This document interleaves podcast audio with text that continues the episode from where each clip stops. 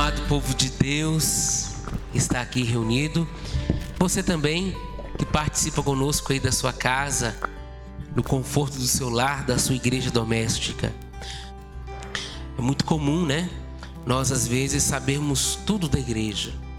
Às vezes eu conheço o catecismo da igreja, eu sei todas as normas, é, eu sei o jeito de me portar, sei muita coisa.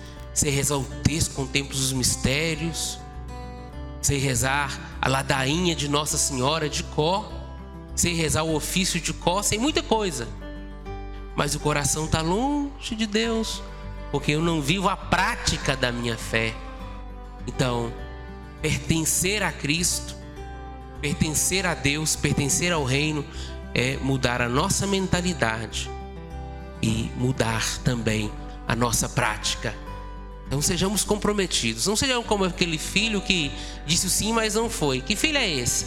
É aquele que foi batizado, recebeu a primeira Eucaristia, foi crismado, disse sim várias vezes, né? Às vezes recebeu o sacramento do matrimônio, disse seu sim lá para Deus também, mas ele não foi. Não quis ir trabalhar, não quis seguir os mandamentos, não quis observar as leis, não quis estar na vinha do Pai. Quantas vezes nós também temos essa dimensão, somos este filho que fazemos tantos pactos com Deus e quebramos. Que nós possamos mudar nossa mentalidade e o nosso coração.